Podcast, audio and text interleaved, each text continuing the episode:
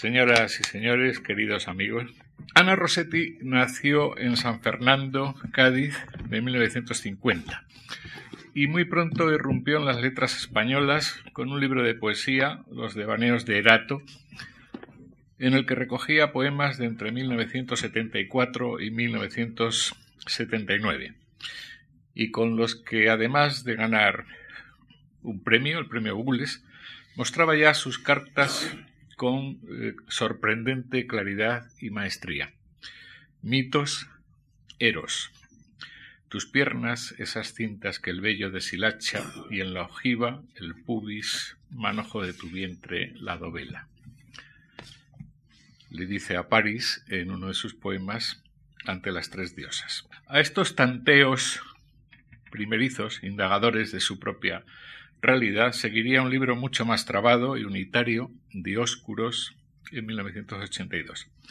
El titulado Indicios vehementes de 1985 prosigue el asedio, pero abriendo, abriendo un abanico aún mayor de posibilidades, sobre todo las que provienen de la propia literatura y del arte.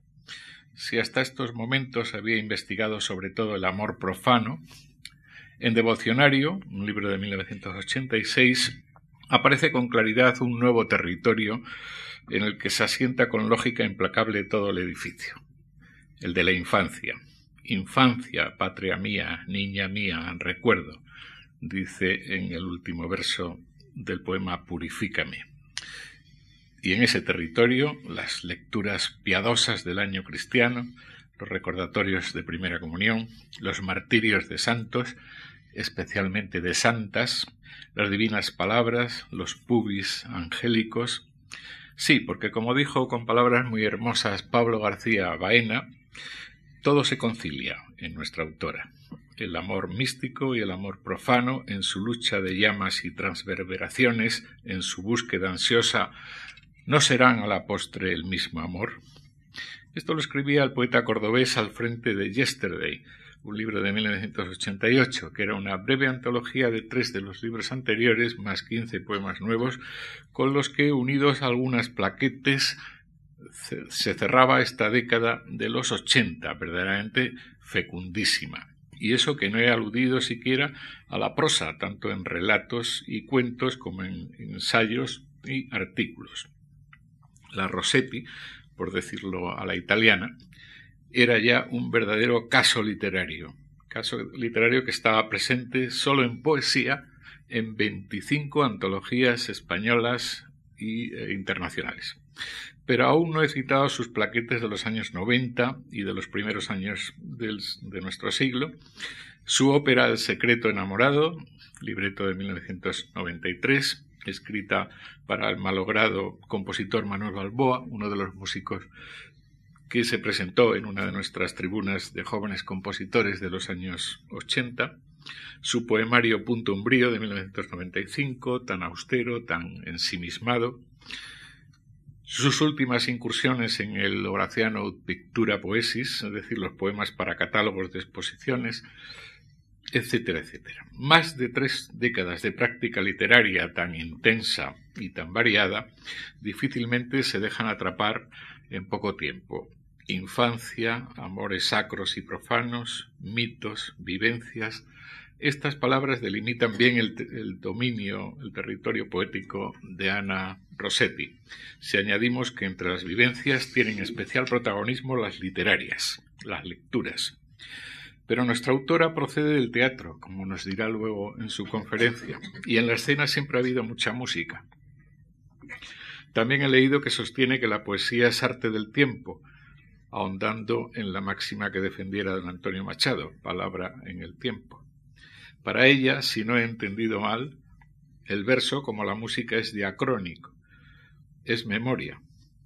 Las sílabas cantan la melodía. Como son sílabas contadas, de su medida nace el ritmo, y en el conjunto debe reinar la armonía. Con estas premisas, ¿qué tal si exploramos la presencia de la música en los poemas de Ana Rossetti? Como a todos los que se han acercado a la teoría musical, a Rossetti se le escapa de vez en cuando algún pequeño tecnicismo. Así, en Pasión y Martirio de la devota de San Francisco de Catania, primero una plaquete, luego incluido un poema incluido en Yesterday, el marido de la devota ha restringido severamente su liquidez monetaria y ella se refugia en los discos del cantante y en la droga. La blanca espuma de los auriculares enciende un sol mayor en la frágil tulipa de su oído entregado. Sol mayor. un momento, ¿dónde está la droga? En, la, cita, ¿no? En el poema sí. No, en el poema no está la droga. Ella se, se, se refugia en lo auricular y en bordar. O sea, la aguja es esa, no la, la de la droga. Retiro lo de la droga. no, no, me parece estupendo, me parece estupendo para que vean cómo un poema puede eh, tener tantas, eh, claro, tantas interpretaciones. En todo caso, a lo que iba es que sol mayor enciende un sol mayor es una tonalidad musical, aunque la polisemia de la sílaba a palabra haya sido aprovechada infinitas veces en la poesía española. Y hablando de estas sílabas guidonianas, con ellas organiza, y en la misma disposición ascendente del himno a San Juan, del que proceden, eh, los eh, largos versos, casi versículos de notas para un blues, dolor, recordar, miedo, fácilmente, solo, labios sellados, si crees, es decir, do, re, mi, fa, sol, la, si. Otro ejemplo más, aunque no es con estos mimbres con los que quisiera trazar esta semblanza poético-musical, si bien son detalles que a mi juicio lo explican. La infancia de la autora, o la de su sujeto poético, está ligada a lo que podríamos denominar para entendernos eros sacro, Musicalmente también. En el poema Santifícame podemos leer Debía ser el alma, sí, era el alma la congoja aquella que anegaba mis rezos y lenta transcurría derramándose por el teclado blando del armonium cada vez que pulsaban la llave Vox celeste. El registro de voz celeste, también llamado seráfico, se encuentra tanto en el órgano de tubos romántico como en el armonio de lengüetas y produce un sonido caracterizado por un cierto vibrato o trémolo, un poco dulzón y como angélico. Un poeta normal lo hubiera descrito, simplemente, sin nombrarlo. Un poeta normal español ni se hubiera percatado, pero aquí no solo se nota y se anota, sino que precisa exactamente qué es lo que suena. Vox celeste.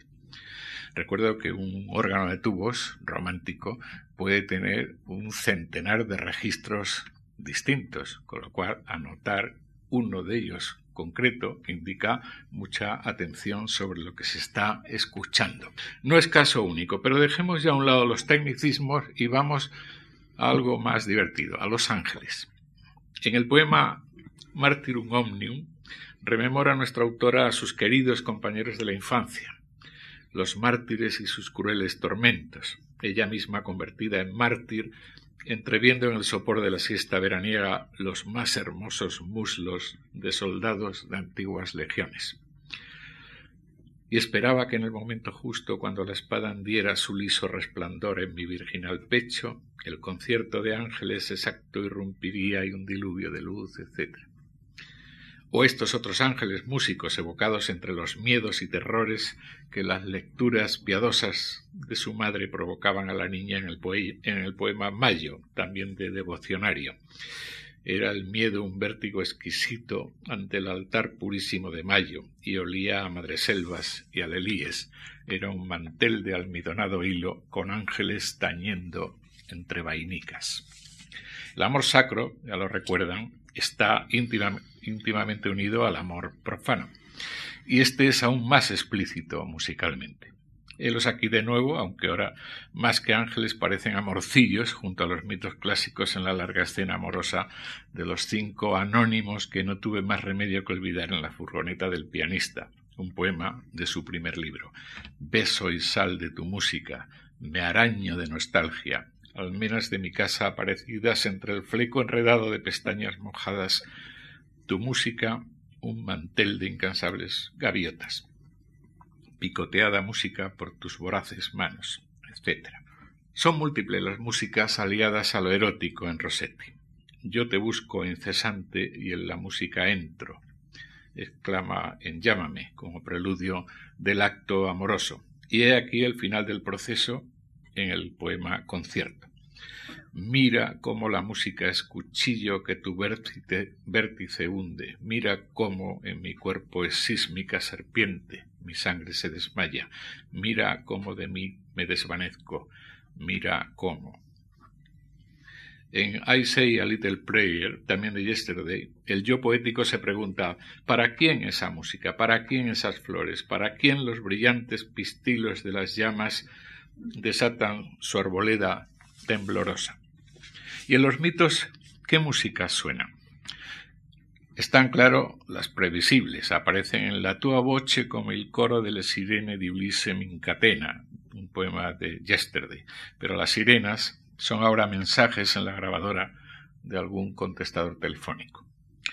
No faltan personajes literarios célebres por la ópera y un poco mitologizados como Isolda, o cosas como el Santo Grial, y aparece, eso sí, majestuosa la noche, no tan serena como la de Fray Luis, pero siempre musical. Así nos lo dice en su poética de 1990.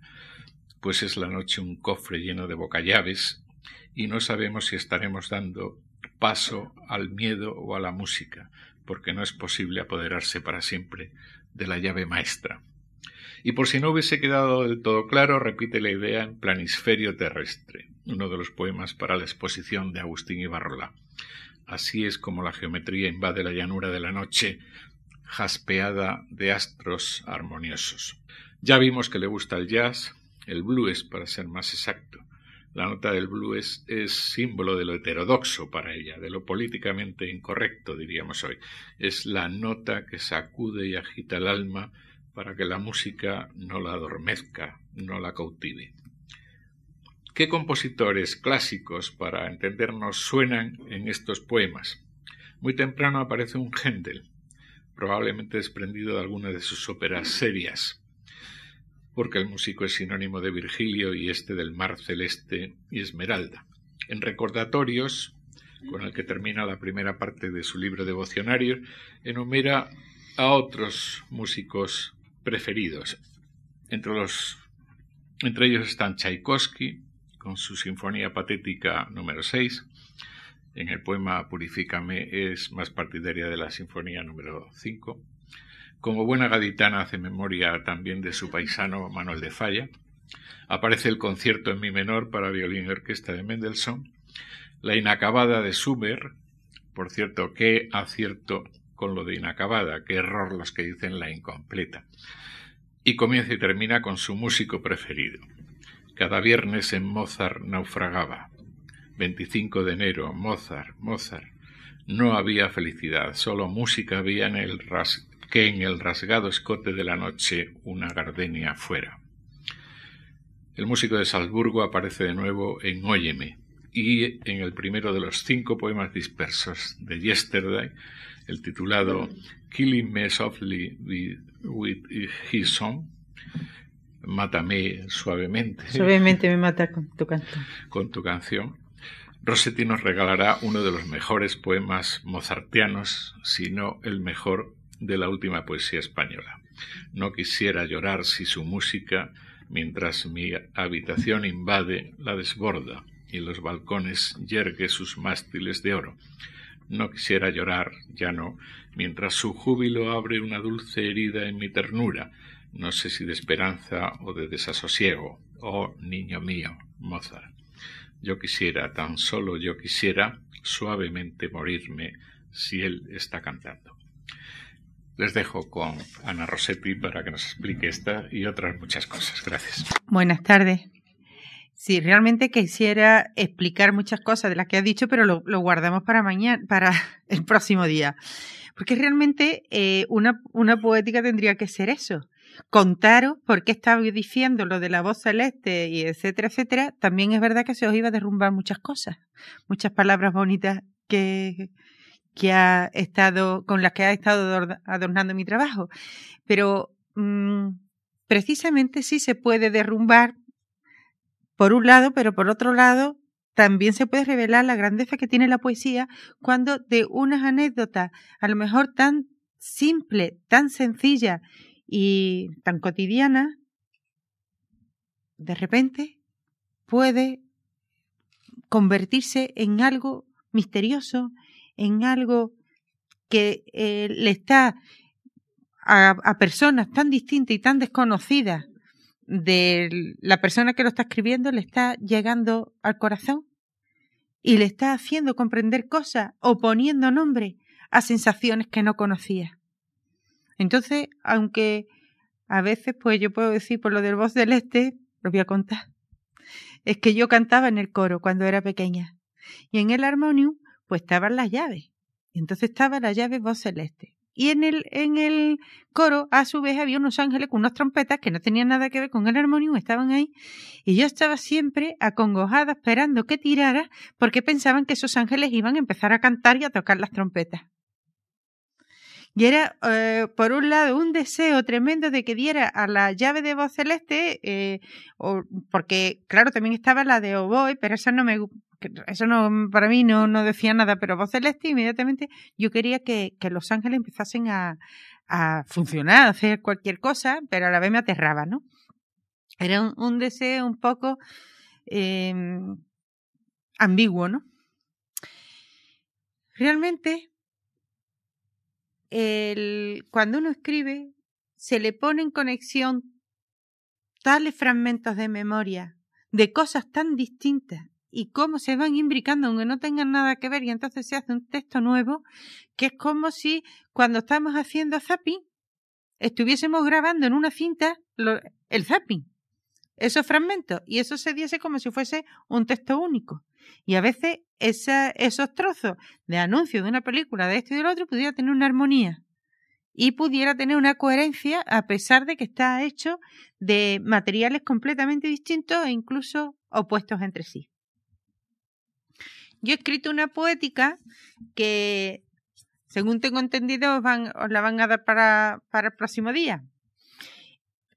Y bueno, me ha costado mucho trabajo hacer la poética en el sentido de que mm, uno cuando escribe fuera de la poesía, lo que es una poética, es como cuando uno escribe sobre el amor cuando, cuando no está enamorado. Que puede salir unas cosas muy bonitas, pero son, no tienen nada que ver. Porque como dice Lope de Vega, el amor quien lo probó lo sabe. Y tiene que estar uno en, en esas cuando uno ya lo sabe, no hace falta explicaciones. Entonces, eh, tengo dos opciones. O leeros lo que tengo aquí, ustedes eligen, o leo un cuento que en el cuento cuento la poética sin darme cuenta. ¿Os cuento el cuento? Bueno, las dos cosas, eh, puedes, puedes, no, claro, las dos cosas, lo que pasa es que no respondo ya de a qué hora salgamos de aquí. Mira, es que eh, sin querer uno está haciendo poética, porque la misma acción de escribir ya es un material para escribir y sin querer uno lo está reflejando. Y mm, yo, no, yo no trataba de hacer una poética cuando hice este cuento, pero luego me di cuenta que realmente estaba recorriendo toda mi vida en relación con la palabra. Porque claro, para contar, para armar el cuento, yo empecé a refugiarme en los recuerdos en todas las experiencias que yo tenía desde que empezaron las palabras a sonarme y empecé a jugar con, con las palabras y empezaron a, a ser para mí algo más importante que cualquier otra cosa que me rodease. Entonces como poco a poco esa sensación pues fue derivando. Entonces en el cuento eh, se trata de alguna manera de eso, aunque yo lo que quería era escribir otra cosa. Cuento que voy a leer, que he visto que por lo menos ha habido un, un entusiasmo, un cierto entusiasmo porque lo lea. Ya eh, había escrito sobre él mucho tiempo, a los ocho años. A los ocho años escribí una obra de teatro que se llamó El Milagro de las Rosas y lo que me maravilla no haberla escrito, sino el haber convencido a mis compañeras que la teníamos que interpretar y dirigirla o sea, hacer el casting, dirigirla, eh, traerme la ropa de mi casa, entre velos de primera comunión y colchas y todo lo habido y probé, y ya lo, lo máximo, el ir a que me prestaran el teatro y convencer a las monjas que a esa hora había que ver lo que yo había hecho. Yo, sobre todo lo que no me cabe en la cabeza, porque yo era una niña muy tímida y, bastante apartada de determinadas cosas. Tengan ustedes en cuenta que ahora hay maravilloso ser Ana Rossetti, pero eh, cuando se tiene ocho años es muy bien, más bien rarita si se está con ese tipo de cosas. Entonces, muchas cosas no había que contarlas allí porque es que me las cargaba, vamos, directamente. Entonces, yo procuraba más eh, pasar dentro de como una más y no abrir demasiado la boca que estar haciendo propuestas, por lo que pudiera pasar. Este cuento se llama Más allá no hay monstruos. Esta forma parte del libro Una mano de santos que mm, estoy trabajo sobre cinco leyendas medievales. Tiene una cita de San Agustín que dice, algo que yo no puedo hacer es darte todo el pan que puedas tocar y ver. Pero tu parte es esta palabra. Te doy el alimento del que yo mismo vivo. Hace muchos, muchos años, darle nombre a un bebé era un acto muy solemne. Se consultaba los horóscopos y se pedía consejo a los ancianos. Cada nombre sugerido se inscribía en una lista y se buscaba su significado en los diccionarios etimológicos. Los diccionarios etimológicos son como exploradores que rastrean las palabras tardar con sus orígenes.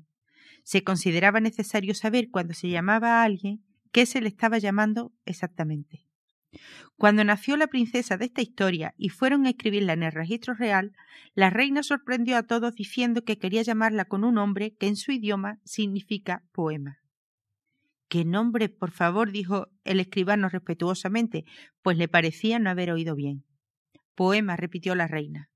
¿Está segura? quiso cerciorarse el rey, que después de pasar largas horas con sus ministros le había asignado un nombre bien diferente. Sí, aseguró la reina. Un poema transforma la manera de ver el mundo. A partir del nacimiento de esta niña, todos los momentos de mi vida estarán señalados por la felicidad o por la preocupación, y en nada volverá a ser igual, pues me he convertido en madre. En eso la reina llevaba razón, y todos los que tenían hijos así lo comprendieron, y desde entonces la princesa se llamó Poema. La princesa Poema era una niña tremendamente alegre, siempre estaba inventándose juegos. Su juguete favorito eran las palabras, con ella no se aburría jamás. Les probaba olores, sabores, colores, como si fuesen vestidos, tratando de averiguar cuáles les favorecía. Entonces estaba todo el rato preguntándose a qué sabe estrella, a qué huele nube, cómo, cómo, es, cómo es el tacto ¿no? de, de la palabra miel y cosas así, ¿no? Y también lo que hacía era que, jugaba los desafíos. Cogía un adjetivo y una palabra y a ver eh, qué pasaba. ¿Quién podía más? Si el adjetivo o la palabra. Entonces, a veces daba, daba lo mismo. Por ejemplo, si ponía rosa y blanca, daba igual blanca rosa que rosa y blanca. Pero había veces que no, no era así. A veces mm, una, una cosa podía la otra. Pero lo, a veces daba igual, porque era imposible. O sea, iban a perder los dos. Tú no podías coger agua y encerada. Eso no se podía poner de ninguna manera. Pero otras cosas es que era una tontería ponerla. Por ejemplo, cielo azul. Ella se estaba dando cuenta de eso.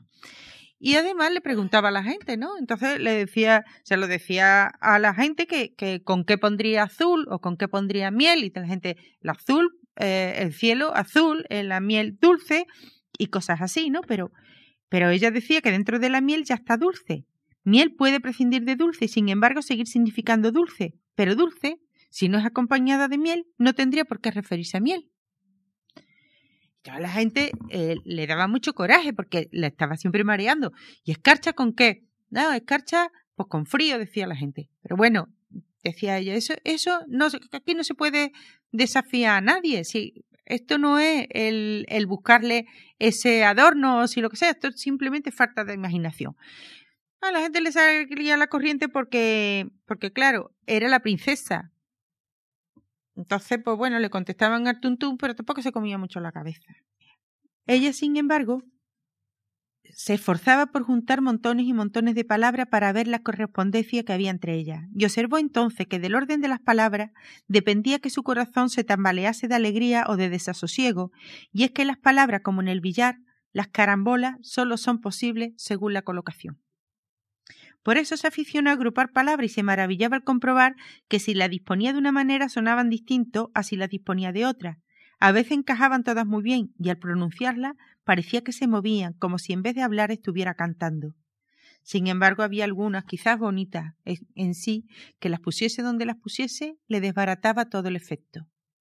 Eso le parecía muy misterioso y no entendía el por qué, pero se acostumbró a apreciar por igual tanto la palabra que se sacrificaba como la que permanecía, hay palabras que deben silenciarse para que resalten otras. No, no era cuestión de ganar o perder. Esa había sido su equivocación. Buscar el triunfo de una sola palabra en vez de conseguir la armonía de varias. La princesa Poema regalaba sus juegos de palabras a los demás. Del que más orgullosa estuvo durante mucho tiempo fue de esta retaíla. Rata, reta, rita, rota, ruta. Porque es muy difícil encontrar cinco palabras con una sola letra distinta y que tengan significado los cinco y cualquiera puede comprobarlo. Mata, meta, mita, mota, muta. Podía servir. Lo que pasa es que mita es una palabra quechua y eso no lo sabe todo el mundo. Y la princesa Poema ni siquiera sospechaba que existiese Perú. Los mapas de entonces terminaban en Finisterre al norte y en las columnas de Hércules al sur con esta inscripción pavorosa. Más allá hay un monstruo. Se desconfiaba de todo lo que se desconocía. Había vigías permanentes en las costas para controlar las intenciones de los barcos que se acercaban y los puentes estaban custodiados hasta las ciudades se cerraban con llave. Pero volviendo a la princesa Poema y a su juego y sus regalos tan raros, ella era más bien una niña solitaria, pues aunque siempre estaba dispuesta a compartir sus inventos y a que los demás le ayudasen a averiguar nuevas posibilidades, no todo el mundo lo encontraba divertido. Por ejemplo, entre la palabra verde y la palabra luna. Si luna precedía a verde, el resultado sería luna verde, y eso sonaba disparate. Pero si se adelantaba verde, lo de verde luna parecía auténtico y verdadero, como si siempre hubiera, sido así y no pudiera ser de otra manera. Este nuevo juego le encantaba. ¿A qué no se ve una cosa? decía de repente a alguien. ¿A qué no es igual plata rápida que rápida plata? No sé, me da lo mismo. No, no da lo mismo. Plata rápida suena a fácil de conseguir y plata solo quiere decir plata. O dinero como mucho. En cualquier caso es plata que viene, pero rápida plata es justo plata que huye, y plata puede ser torrente o mercurio o pez o guadaña o espuela, incluso rayo. ¿No te gusta más rápida plata? Yo prefiero moneda, sea o no de plata en mano, que cien estrellas volando. Es verdad, rápida plata puede también ser un cometa, Gracias, decía la princesa contentísima. ¿Quiere que te regale un acertijo a cambio? Bueno, dame lo que quiera. Esa era más o menos la respuesta común, pero lo que significaba podía expresarse literalmente así. ¿Cómo se nota que no tiene más preocupación que la de emplear vanamente tu ociosidad? La gente, poco a poco, a pesar que no le hacía mucho caso, pero poco a poco empezó a plantearse esas cosas. Y es que la madre, cuando le había puesto a la princesa el nombre de poema, tenía razón, porque poco a poco eh, la, presencia de poema todo lo invadía y al final todo lo cambiaba. Pero pasó una cosa, que la princesa poco a poco dejó de jugar y se volvió muy solitaria y ya, ya esos juegos no, no le divertían. Y sus padres tuvieron muy afligidos y buscaron remedio en todas partes, hicieron todo lo posible, trajeron eh, primero los físicos, luego ya trajeron hasta los hechiceros y, ya no tenía, no, no tenían que hacer. La princesa estaba cada vez más transparente, estaba sin, sin consistencia. Poema era algo sin sentido, algo vacío y algo que de ninguna manera eh, podía percibirse. Entonces, eh, ya no, nada más que el rey cogió a su, a su esposa mm, aparte y le dijo, solo nos queda intentar una cosa. ¿Sabes que solo nos queda una cosa? Sí, por favor, suplicó la reina. No tenemos ya nada que perder, pero no por eso debemos darlo todo por perdido. Entonces sea, decidió el rey. Y desde aquel momento todo se dispuso para que la princesa Poema partiera a tierras enemigas, porque no es imposible ningún milagro, ni ningún precio demasiado costoso, ni ningún peligro demasiado temible, ni ninguna empresa lo suficientemente arriesgada para los soñadores o los desesperados, y desde luego las emociones no saben calcular. A la mañana siguiente, al Parque El Sol, salió del palacio la princesa Poema en una carroza blindada y escoltada por un destacamento de soldados. A duras penas la comitiva consiguió abrirse paso hasta las murallas de la ciudad, e incluso en más de una ocasión la carroza estuvo a punto de volcar, pues todo el mundo quería despedirse de la princesa. Por fin se detuvieron frente a las puertas que eran enormes, por altas, por largas y anchas.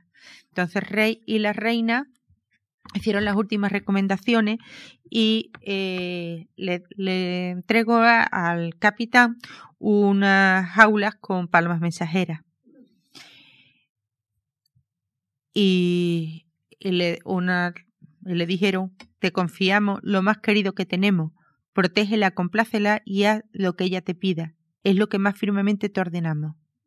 Y por encima de todo, tráenosla pronto sana y salva. Entonces le trajo las palmas mensajeras, con, le, les entregó la palma mensajera para, para que estuviera siempre comunicado y le estuviera dando todo lo, todo parte del viaje. En la súplica de Escribeno había mucho dolor, pues ni el rey ni la reina podían prometerle a la princesa correspondencia alguna, puesto que las palomas mensajeras son incapaces de ir a donde nunca han ido, solo saben volver a casa. Que por fin dieron la orden, eh, salieron y, y, para que veáis cómo eh, ya todo el mundo había cambiado un poco, porque la princesa estaba sin, sin prestar atención a nada, estaba completamente a lo suyo y los soldados estaban todo el rato intentándole eh, llamar la atención. Princesa, dijo uno de los soldados, ¿no ves cómo sobresalen los lirios silvestres entre la hierba? Son morados y brillan como amatista, añadió su compañero, apartándose para no estorbarle la a la princesa la visión. Están rayados de amarillo, dijo un tercero, como por vetas de azufre. Parecen lanzas, reflexionó el capitán. Lanzas curvadas como las cuchillas de las alabardas, porfirió otro. rizadas como media luna, puntualizó el tambor mayor. Sin embargo, son suaves como lengua de fuego, como llamas de gas, dijo el cochero deteniendo la carroza. Como las barbas de los gallos, concluyó el porteandarte. Pero la princesa no mostraba interés alguno todos los días, le enseñara lo que le enseñara, ella no seguía a lo suyo completamente apagándose y toda la noche se llevaba la, paloma nada más que llevaba un, mensaje que era sin novedad, sin novedad porque ella ni siquiera quería eh, decirle nada a sus padres. Pero hasta tres palomas regresaron al palacio los días siguientes, con el mismo billete de vuelta, sin novedad, pero el cuarto día fue un día muy distinto. El campo estaba igual de verde, los lirios aparecían en igual proporción. Continuaba el río abriéndose paso entre el ramaje para seguir paralelamente el sendero, pero bajo la maraña de la hierba, entre un lirio y otro, entre una onda y otra del río, justo en el punto en que la rama de un castaño se entrelaza con la rama de otro castaño, serpenteaba el trazo invisible de la línea de demarcación.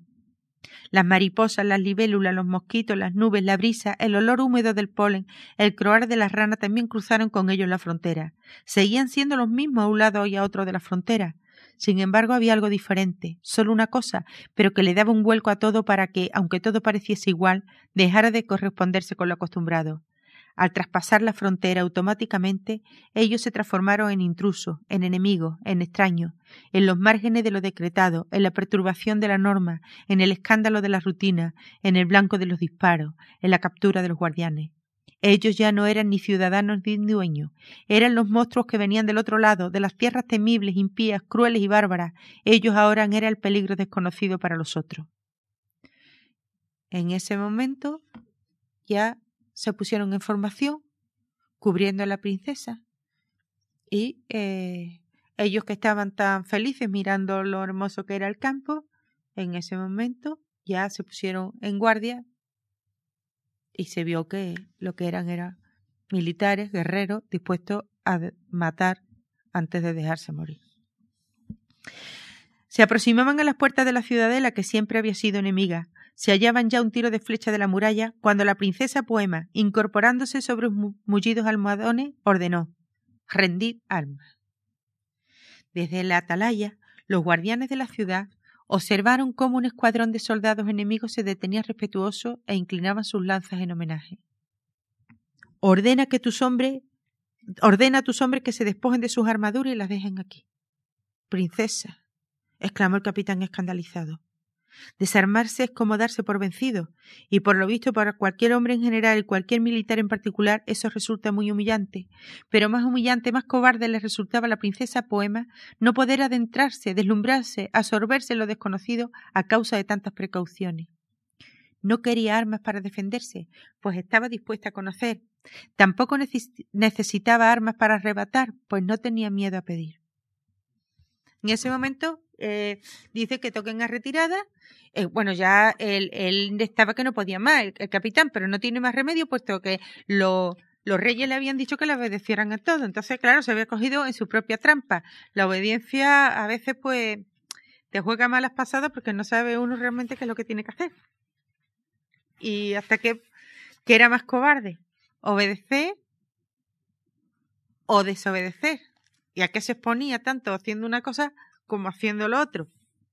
Pero bueno, como había hecho la, el juramento, pues no tuvo más remedio que, que marcharse. Y bueno, la, la única cosa que, vieron, la última cosa es que la vieron a ella sola eh, delante de, de, de las murallas, sola en su carruaje, llena de lirios, de todos los lirios que ellos le habían estado eh, cortando por el camino para ver si la animaba.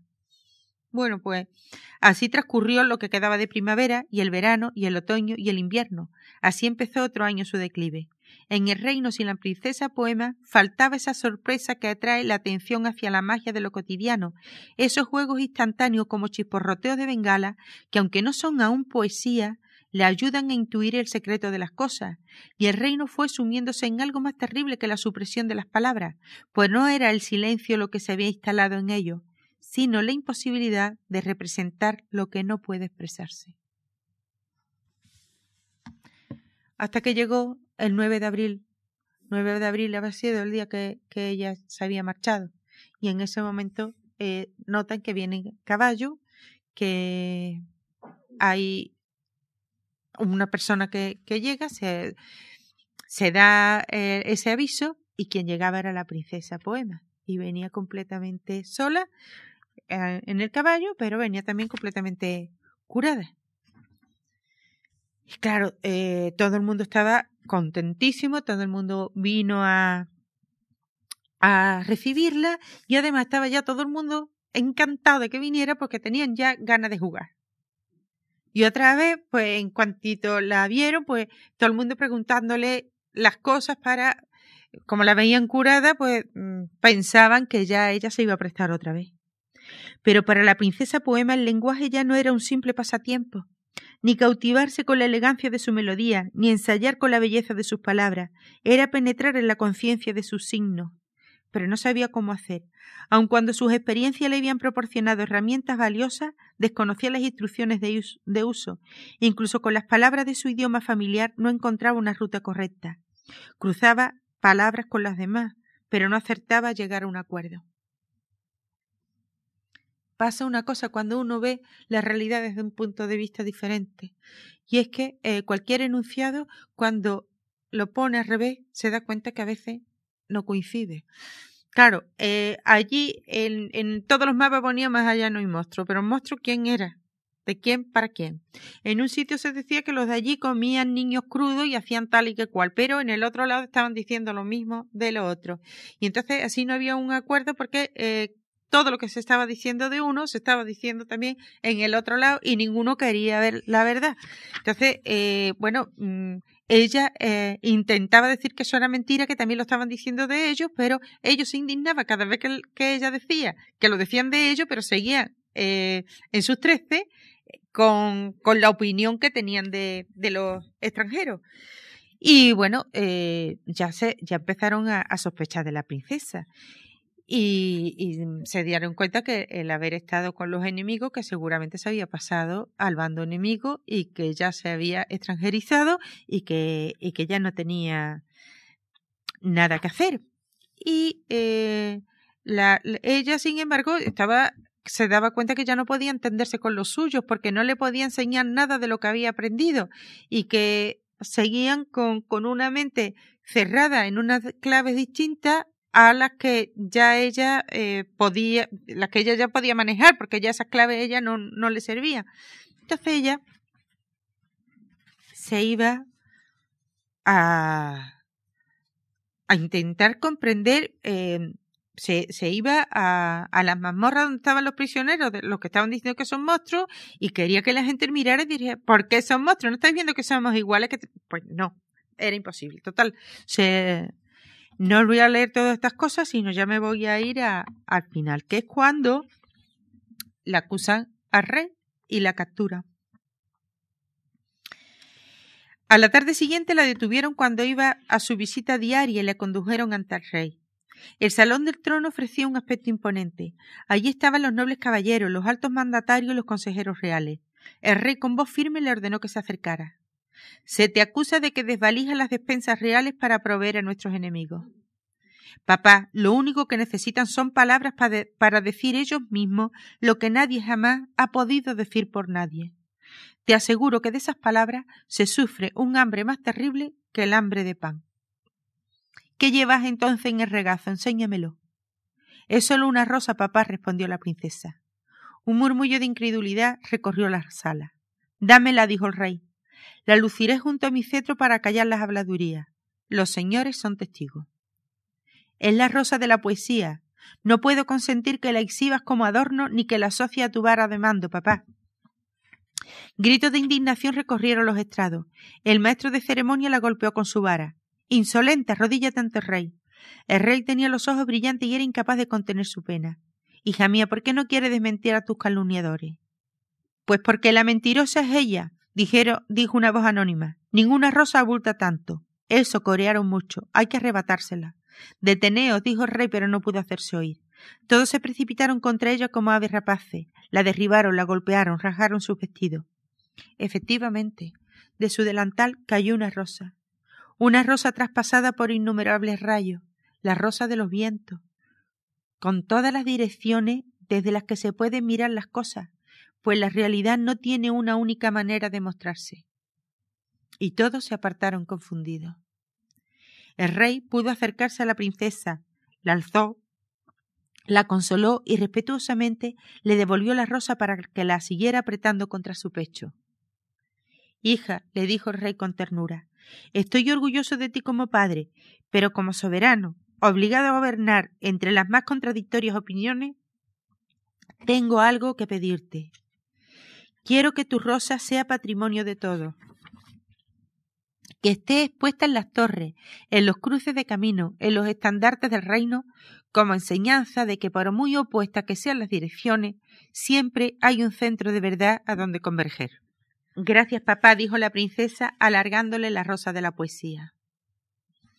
Poesía, según el diccionario, quiere decir fuerza de invención, fogoso arrebato, sorprendente originalidad y osadía. Por eso no se debe temer alterar la razón para que se exprese lo intuido, ni penetrar más allá de lo que los sentidos captan para reconocer lo esencial, porque más allá no hay monstruo, sino una mirada distinta para comprender mejor el misterio. Poema en árabe se dice Casida. Casida es el nombre de una princesa musulmana, hija del rey de Toledo, cuya vida transcurrió a mediados del siglo XI. Ella también socorría a los cristianos prisioneros, y cuenta la leyenda que, sorprendida por su padre, los alimentos que había recogido en su delantal para ellos se le convirtieron en rosas. El nombre de las rosas representa esas palabras indispensables e insustituibles que tan claramente significan por ellas mismas que es imposible definir qué significan. La princesa Casida enfermó gravemente y ningún físico de la corte conseguía curarla, y como llegara la fama de cierta laguna milagrosa cerca de Briviesca, su padre no dudó en dejarla ir a tierras enemigas. Una vez allí, Casida despidió a su escolta y se sometió a la acción benéfica de las aguas. Los habitantes de los contornos recibieron con fervor a la princesa musulmana, pues como pudieron comprobar, su presencia ahuyentó a las alimañas, a las heladas, al granizo y a los forajidos que asaltaban a los viajeros. Allí se le edificó un santuario y todavía hoy, cada 9 de abril, acuden los vecinos romería para venerarla. La llama Santa Casilda. Este es otro ejemplo de que más allá no hay monstruos, de que, lo que no es, de que no es peligroso asomarse al exterior y de que ni el diablo ni el ángel han logrado aún firmar un contrato exclusivo con ningún pueblo, raza, religión o cultura, por más que lo lleven intentando, aunque las batallas que libran entre ellos a todos nos conciernen. En el siglo XIII, el poeta Alfonso X el Sabio fundó en Toledo la Escuela Real de Traductores con el fin de que el pensamiento y la ciencia no fuera patrimonio de un solo idioma y pudiese difundirse entre todos los pueblos.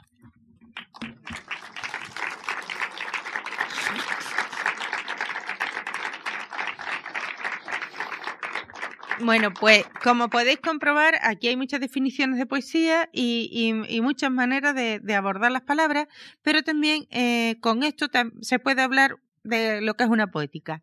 O sea, por un lado, eh, se tiene la leyenda de Santa Casilda, por un lado o por uno de otros muchos lados, no sé qué cosa fue antes. Entonces, la historia de Santa Casilda, pues es muy parecida a la de Santa Isabel de Portugal.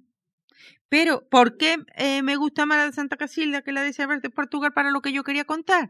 Pues porque eh, lo que estaba haciendo simplemente Santa Isabel de, Portugal era estar em, socorriendo a sus súbditos, que los tenía además de manera miserable. Si lo tuviera de otra manera, no tendría que socorrer. Pero bueno, no me voy a meter en eso. Lo que, lo que a mí siempre me llamaba la atención en la historia de Santa Casilda, que es que era una musulmana que era buena con los cristianos. Cuando siempre nos había estado contando toda la vida al revés, menos en esta, en esta ocasión. Era la niña musulmana la que era buena con los cristianos. Luego tengo la suerte que se llamara así. Si veis, no me estoy inventando nada. Me, me, me costó mucho trabajo dar con la rosa. ¿Qué rosa tenía que llevar? Hasta que de repente di con la rosa de los vientos, que me convenía estupendamente. Entonces, es verdad que, salen rosas, pero es verdad que la rosa, mm, si uno mira en el diccionario todas las cosas que pueden ser una rosa, es, un, es, un, es una mm, gran variedad. Y entonces la rosa de los vientos pues era lo que me convenía para estar contando lo que quería contar. Es decir, cómo eh, lo que le llevaba a ella y lo que llevaba ella en su delantal y lo que ella estaba construyendo era simplemente un centro de donde parten las direcciones. Que es donde te puedes orientar aunque te separe, aunque, aunque llegue a los extremos más opuestos. Entonces, la cuestión es siempre el coger eh, lo que sea, ¿no? Un, un entramado, un cañamazo, en este caso era la historia de Santa Casilda, y entonces ver todas las cosas cómo podía ser. Ahora, todos los pasos que va dando Santa Casilda eh, son también las cosas, eh, la, todas las vicisitudes que he pasado yo con las palabras, desde, jugar con las palabras hasta darme cuenta que las palabras no solamente son cosas de juego, que las palabras también pueden hacer muchos daños. Eh, las palabras, eh, con palabras se escriben una sentencia de muerte. Y con palabras se puede estar ofendiendo y con palabras puede, se, puede estar, con esos juegos de, la de palabras se puede estar propiciando malos entendidos mm, y además con, premeditación y alevosía, ¿no? Y, entonces es ver cómo mm, te pasa eso, ¿no? Como de repente tu, tu amiga, que es la palabra, a veces se, te vuelve la enemiga, a veces eh, es lo que te está separando de la gente y, es como a veces te es insuficiente para comunicarte con la gente. Entonces, eh, pasa también otra cosa que me convenía, que es que ella enferma, es verdad, lo, que, enferma Santa Casilda y se lo llevan a Briviesca y además en Briviesca son, son cristianos. Y entonces también es muy útil eso en el sentido de cómo tú te tienes que pasar no ya a lo que toda la vida le ha dado por hecho, sino para ver cómo lo están viendo los demás, para ver si tú estás perpetuando injusticia o estás mm, perpetuando en cosas que no tienen eh, simplemente la costumbre, no tienen otra, otra consistencia que la costumbre, pero que realmente no tiene otro, otro tipo de valor, ¿no? Y, y entonces, como os digo, me, me vino muy bien la historia de Santa Casilda en el sentido de que pude orientarla a, muchas inquietudes. Esto mismo, este mismo ejemplo, pues lo podéis ver en, en muchas obras mías más claramente, pero en otras más sutilmente, pero está también así. O sea, yo siempre estoy cogiendo algo mm, firme en qué basarme y luego lo voy haciendo con otras interpretaciones, pero siguiendo ese, ese entramado, siguiendo el dibujo original. Así que bueno, si queréis, aquí estoy a contestar todas vuestras preguntas. en Burgos a 800 kilómetros de Cádiz y no una santa a, Ya, he, ya he hecho la historia de Santa, de Santa Catalina, que no es de Cádiz, pero no lo hemos creído todo el mundo, porque había la, había la cosa de en Cádiz hay una niña que Catalina se llama. Y, y entonces eh, ya he hecho también la historia de Santa Catalina, que, que es muy, muy interesante porque también tiene muchos planos de lectura la historia de Santa Catalina. Empezando por, por su, eso cuando dice el sol se llama Lorenzo y la luna Catalina, no es ninguna tontería, tiene mucho que ver con, con la luna y con la diosa Diana. ¿En qué diferenciaría usted la música de la poesía? Yo en nada, pero, pero hay solamente una cosa, que la música es todavía mucho más abstracta que la poesía. La poesía tiene, para bien o para mal, la palabra que significa cosas pero hay poesía que no significa nada. Eh, aunque a pesar de que, de que estás jugando con las palabras, no importa la significación de las palabras, sino el sonido de las palabras. Mira, el primer poema que yo me acuerdo, sin saber que era, ahora estimo que es un poema, a mí simplemente se me gustaba, y es la lección que, una lección de Chiquitín primero, que era donde yo aprendí a leer. Y es, Lorito loro, ese aro de oro le di a mi loro, Lorito loro. Guarda el cariño para este niño, lorito loro. Lloras tesoro cuando yo lloro, lorito loro. Entonces, eso a mí me gustaba hasta más no poder. Y quería estar eh, repitiendo esa misma cosa, ¿no? Y, y es lo mismo, la poesía pura es pito, pito, gorgorito, ¿dónde vas tú tan bonito? Que tanto nos gusta y cuando somos pequeños nos decimos, ¿qué significa? Pues yo no entiendo la poesía. No, porque te, te va eh, dejando llevar por ese ritmo y no tiene ni pie ni cabeza, pero sí tiene eh, ese, esa alegría que, que, va saltando el ritmo y que los niños siempre preguntan, ¿y esto qué? ¿y esto qué? Nunca pregunta qué quiere decir don Juan de Villanaranja, lo bien que fuma, lo bien que canta. Eso no te lo dicen de ninguna manera. Es un misterio, ¿eh? O los de una vaca te cameca chibricora. Es ningún niño te pregunta, ¿qué es eso? ¿Qué es te cameca? Nadie te dice eso. Por eso, eh, si siguiéramos así y no fuéramos luego tan mentales, nos seguiría jugando, nos seguiría gustando la poesía. Cuando empezamos a preguntar, ¿y esto qué quiere decir? Ya estamos perdidos. Decía usted al principio que a través de este cuento usted explicando su poética, su trayectoria poética, ¿no sé así o no? Sí. Bien. Entonces, al principio, descubrir las palabras, jugar con ellas, construir frases.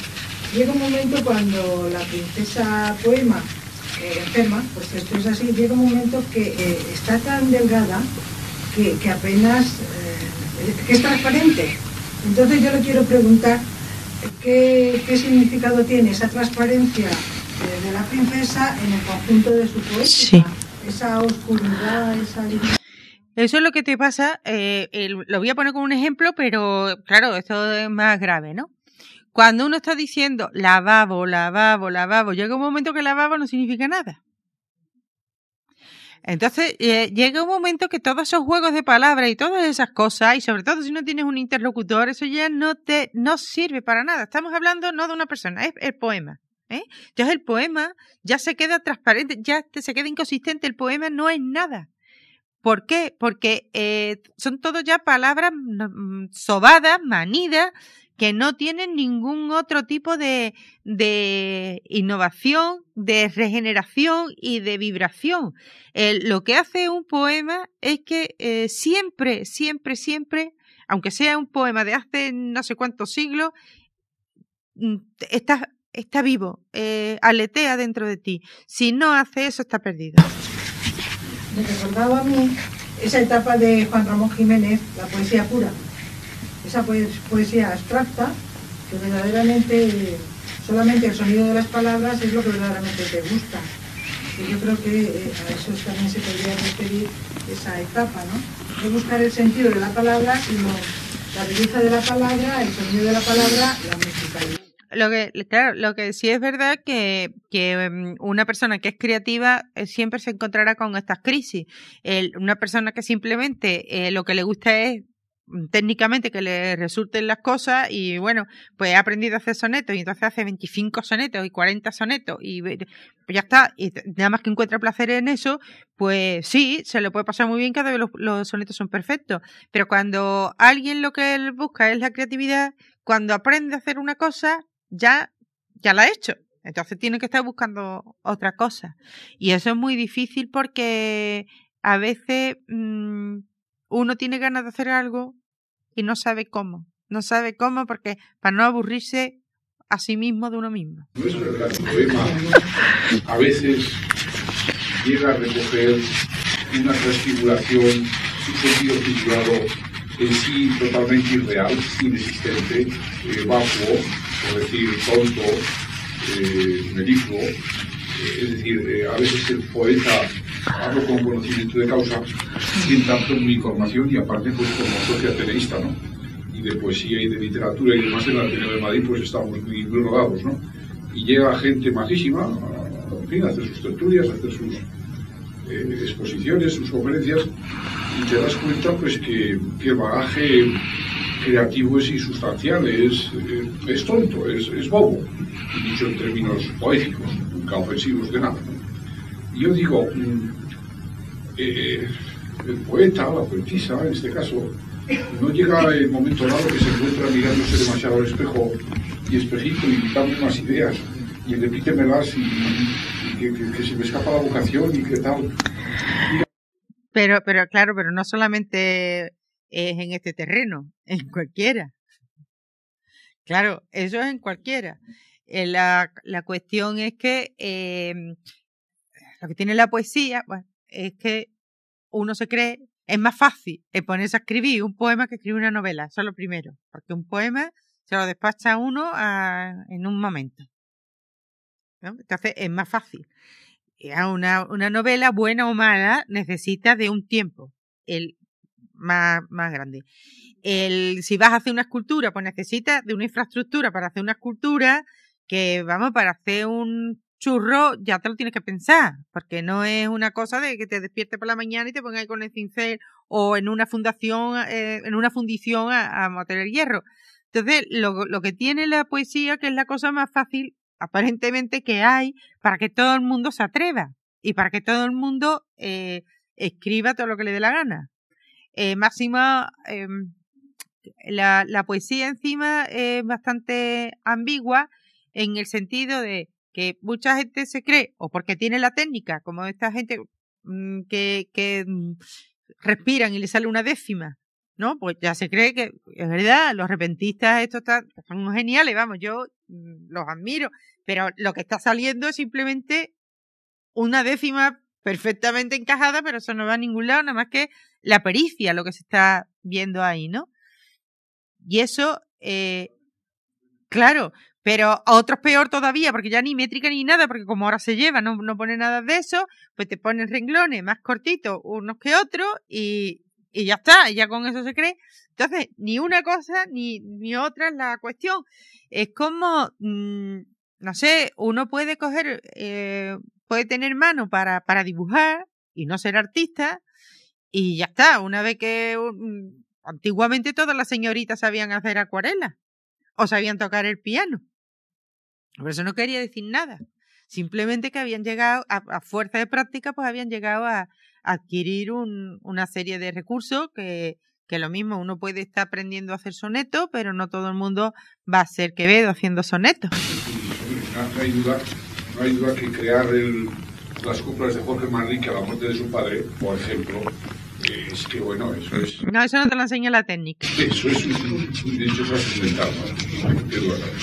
Bueno, eh, no hay más. ¿Las monjas o las monjas eran sus enemigas?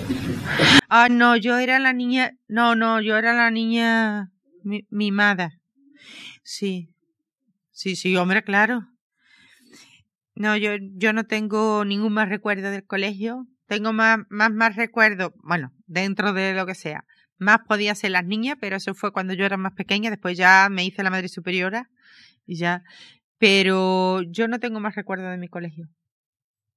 Al contrario. Y le estoy bastante mm, agradecida y de repente pensé que yo que escribo tantas de santas y tantas cosas y en la vida se me no se me había planteado escribir la historia de mi fundadora, de la fundadora de mi colegio y lo voy a, lo voy a hacer porque ella, aparte que tiene una vida muy interesante, aparte eh, fue la primera que hizo un colegio para, para mujeres, para que las chicas fuéramos a estudiar fuera de nuestra casa en el siglo XVI, que no es moco de pago, y que tuviéramos la misma instrucción que los chicos. Santa Juana del Estonac. Era la, la sobrina de Miguel de Montaigne, y entonces muchas cosas de Miguel de Montaigne tiene que ver en, nuestra formación, en, los, en los estatutos de la orden. Entonces, yo sé, como la he tenido siempre tan cerca, no, no sé, no, no, no se me ocurría que fuera tan novelable o escribible cosas de ella.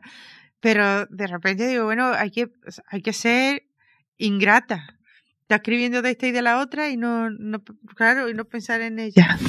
prima Claro. Además también tiene una cosa muy interesante, ella lo hace además porque su madre era calvinista. Entonces, eh, ella se crió tanto en ambiente católico y calvinista, porque además en ese tiempo tan controvertido que fue de, de Lutero y, toda, toda la decisión en, en, la, en, todo, en Europa. Ella es francesa, ella es de Burdeos y era una varonesa. Después, bueno, ya, ya de mayor, pero cuando era pequeña ocurre todo eso. Pero ella se da cuenta que todas las chicas que eran calvinistas eh, eran personas muy instruidas y que además eh, tenían conocimiento de causa. Eh, sin embargo, las católicas se habían criado en, en, lo que fuera, pero no, no, no pasaba de las prácticas, lo que se llaman actos reverenciales. Eso es una cosa que a nosotros nos intentaban inculcar, que una cosa son los actos reverenciales y otra cosa es el, la formación espiritual de alguien. Y, y, ella se daba cuenta que los católicos lo único que tenían eran actos reverenciales. O lo que fuera, la que fuera en aquel tiempo, pero bueno. Claro, y, y entonces ella hace el, eso porque piensa que, que hay que, mmm, la, las mujeres teníamos un peso intelectual que desarrollar y que sobre todo deberíamos de, eh, bueno, mm, nosotros éramos un pilar también importante en la sociedad que debía atenderse. Y entonces hace, hace ese colegio en Burdeos. ¿Ese colegio todavía continúa? El colegio más, mejor de España. Mira, el colegio mejor de España de los colegios privados eh, escogido por la Unión Europea es el Colegio de la Compañía de María de Almería.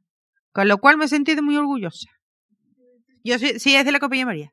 Es la Compañía de María que en algunos sitios se llama monjas de la enseñanza, porque precisamente lo más importante es la enseñanza. Jesuitinas también. No, no, no somos jesuitinas, aunque tenemos la misma regla que, que San Ignacio. Pero la jesuitina es otra orden, es igual como eh, lo, lo... La madre de fundadora de la Compañía de María, o eh, jesuitinas. Mi madre se educó en el colegio de la Compañía de María en Talavera de la... Y le decían jesuitina, pero por eso, como en otros sitios se llaman eh, eso. Pero es que luego hay una gente que se llaman jesuitina, que no son nosotros.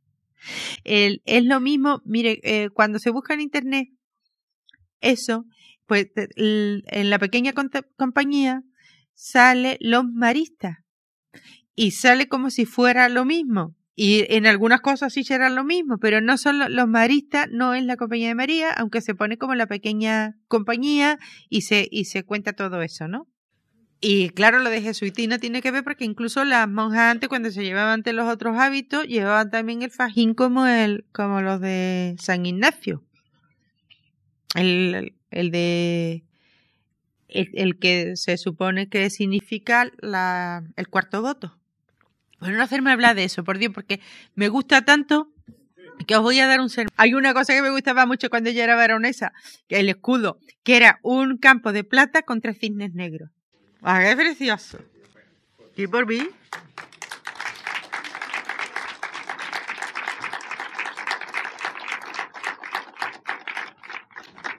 que le diga que es formidable. y por eso la voy a perdonar. Dígamelo todas las veces que quiera.